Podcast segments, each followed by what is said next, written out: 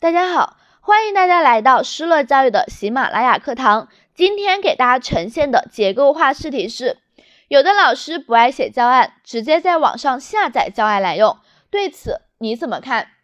对于这个问题，可以从以下三个方面来进行作答：一、表态，表达你的态度是赞成还是反对；二、原因加措施，说一说你赞成或反对的原因；三、进行总结。下面开始示范作答。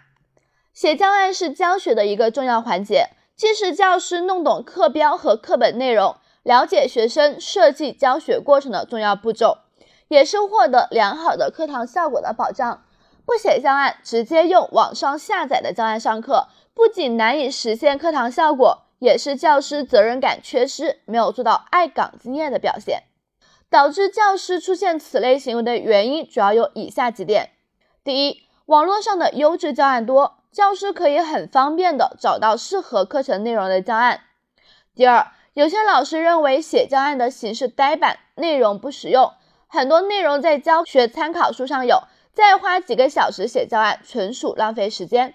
第三，有的老师认为写教案在很大程度上是为了应付检查，等领导检查时抄别人的应付过去就可以了。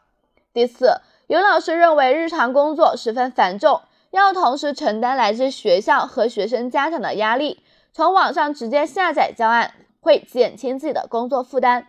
没有对工作高度负责的态度，就难以保证课堂教学的效果。没有对以前教案不断反思、不断修改的过程，自身的专业成长就会受到限制。因此，教师应意识到写教案是体现一个教师教学基本功的重要环节。是任何年龄段的教师都应该认真去做的。